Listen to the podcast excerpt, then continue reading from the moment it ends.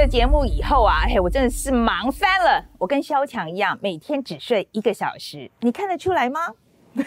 我们携手真的是上年纪了啊，这梗好老啊。这个每一次呢，要是范妈妈打电话来呢，要我帮她买什么啊，处理什么事情，哎，我就直接派我老公萝卜头去出任务。哎，我给你钱啊，你帮我把这个鸡青送去给我妈。事情办成了呢，我就去邀功。万一萝卜头搞砸了，办事不利，我就跟范妈妈说，哎妈，都是他的错。哎，我什么都不知道。OK，那你看我这一招是不是很聪明啊？不过大家千万不要学啊，这是不好的行为啊。哎，这次不是 NCC 要来函了，是家家怎么要来函了？那今天是要跟大家聊一聊啊，有一种私人军事服务公司，哎，就是像我雇萝卜头一样。萝卜头呢，就是我的私人军事服务公司，进可攻，退可守，我不需要负半点责任，所以呢，这个美俄政府都爱用。那这种公司到底是什么来头呢？好，那谈到这个雇佣兵啊，你想到什么呢？是死侍里面那个被毁容的超级英雄呢？还是不死军团里面的永生战士们呢？居然还有人说，哎，霹雳娇娃，哎，哎啊，随便啦，随便啦，反正那个电影里面的佣兵呢，就是某个国家付钱给你来帮国家打仗，那佣兵是认钱不认人，有职业道德的呢，就说要帮你打到哪个进度，就会准时交差。但我们今天要讲的这个私人军事服务公司啊，跟大家电影里面看到的这个雇佣兵不大一样哦。私人军事服务公司呢，顾名思义就是专门提供武装力量的私人企业，这已经是法人的概念了。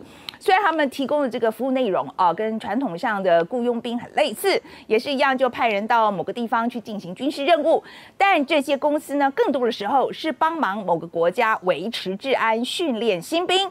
或是帮私人企业啊，或是有钱人家，呃，或是在这个危险地区执行勤务的 NGO 啊，来当保安。不过讲的更深层一点啊，各国政府如果呢有一些这个不大能明目张胆的做啊，但是又很想做的事情，比如说在普京菜里面吐口水，我真的很想啊，哎，不过不是啦，那这个一定是这个牵涉政治利益的嘛啊，就会外包给这些军事服务公司。万一出了什么事情呢？哎，就可以说，哎，你不要问我，我什么都不知道。那最近就传出呢，俄罗斯政府提供物资协助恶名昭彰的民间军事公司华格纳集团部署在西非内陆国家马利，让欧洲国家就气得跳脚。哎，到底有什么好气的？这个民间真的民间吗？法国政府呢，才刚刚要宣布啊，啊，结束了二零一三年为这个反恐的需求所展开的新月沙丘行动，那准备要从西非国家。就马力撤兵嘛啊，所以我们先来看一下这条报道好了。我们刚刚讲的这个华格纳集团，大约是在二零一四年左右冒出来的。它既没有被列入执法机构，也不算在法人名单当中。里面的这个战斗人员呢，更不会出现在正式的军事人员名单当中。那集团成员绝大多数都是俄罗斯政府正规军的退军人啊，而且他们这个领导人呢，是一位叫乌特金的中校。那这个乌特金呢，二零一六年还被俄各国官方邀请参加英雄日的庆典，那这就显示这个组织的背景不单纯啦。那因此也有许多西方的专家就认为啊，这个华格纳集团根本就隶属于俄国的国防部。那华格纳集团先前就曾经参与过叙利亚的内战，帮助阿萨德政府那一方，还参与了乌克兰东部的战事。那这个组织呢，在二零一七年就被美国列入了制裁名单。这种号称民间的这个军事集团，当然不只是华格纳了。那美国自己也有嘛？最有名的就是那个黑水国际喽。黑水国际是美国一家私人军事安全顾问公司。那一九九七年由美国知名的海豹的部队啊，这个退役军官创立的。那刚成立的时候呢，成员只有六个人。九一事件之后呢，生意就越做越大。后来美军进入了伊拉克首都巴格达，受限于人力跟地缘的关系，就决定把一部分高危险的维安任务就分给黑水。那黑水呢，就也成了美国在阿富汗战争、伊拉克战争中的主要军事任务的承包商。那华府也会比较照顾黑水一点啦。那其他知名的呢，还有一九八九年成立这个南非军事的承包商 Executive Outcomes。他们当年大量的参与非洲的行动，这就包括了保护石油措施啦，然后进行军事的训练，还在一九九零年代的狮子山内战中呢，就尬了很多脚。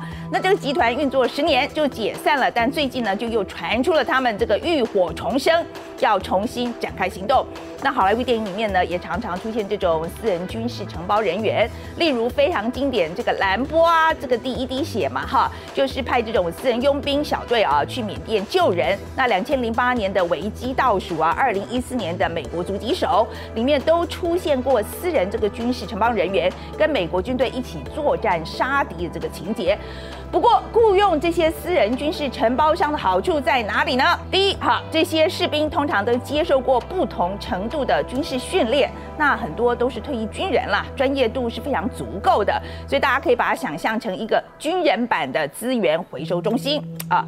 那第二呢，这种承包商对于这个他其实是很有弹性的啊，而且他拿钱办事，只要负担得起，无论你是政府或是反叛团体都能够雇佣的。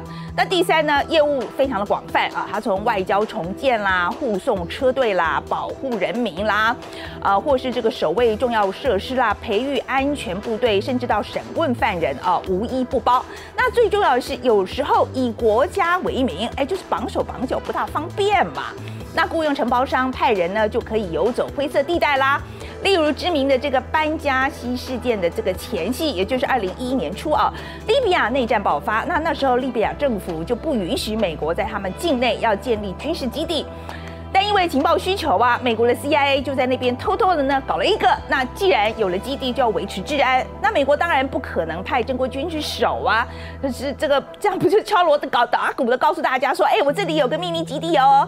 那这个时候呢，私人军事承包商他就很好用了。美国就雇了一批退役的美军呢，就组成了保镖团去利比亚保护美国人。万一出了什么事呢，这个华府就可以说，哦，那是他们自己雇的民间单位啦，跟我们政府无关啦。那但是到底有没有关哦？大家心照不宣。OK，那坏处又是什么呢？那主要呢就是人权疑虑了。那这种民间军事组织啊，就不是正规军或是政府军嘛，那不大需要遵守交战守则啊，或是各国的法规，甚至这国际法的约束。因此呢，战争罪行就频传。像是几个月以前啊，俄国的华格纳集团呢就被爆出在中非共和国追捕叛乱分子的时候，就闯进清真寺，不分青红皂白就朝平民开枪，导致十几二十个人死亡，还虐待刑求平民，严重侵犯人权。BBC 的调查呢也发现啊，华格纳在利比亚犯下了很多的战争罪行。而刚刚提到这个美国黑水，他两千零七年的时候也出过大包，当年四名黑水的保安。在巴格达一个广场上面突然开火，最后就造成十七位平民的死亡。那这个事件呢，在当时闹得非常大，不但引起了国际挞伐，也就连美国呢也是光速切割啊。所以这家公司呢就被吊销在伊拉克的营业执照了，要接受专案调查。后来涉案的保安呢陆续就被定罪了，最重呢就被判了这个终身监禁。不过，二零二零年呢的年底啊，美国前总统川普他就在卸任前夕呢，把他们通通赦免了。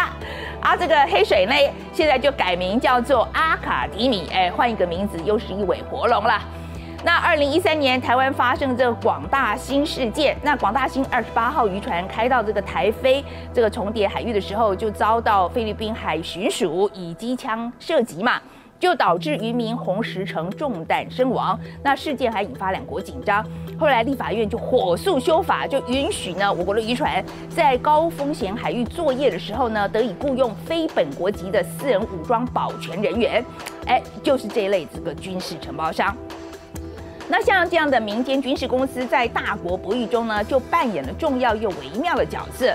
我常常说，我们台湾哦，不是急需要加强国防吗？哎，不然我们也去雇这个佣兵好了。啊，国防部别急跳脚啊，我说说而已啊。雇佣兵这种事呢，一分钱一分货，好的贵得很啊。那我们台湾国防是要看长期的啊，我们国库大概付不了多久。另外呢，几年前不是还有法国来抢人吗？台湾男生到法国去当兵，又给高薪，又给居留权的。所以如果我们想要雇佣兵的话，哎，给的条件还要有国际竞争力哎。所以呢，我们还是把国军的福利弄好一点啊，社会地位弄好一点，效率效率弄好一点，比较实在啦。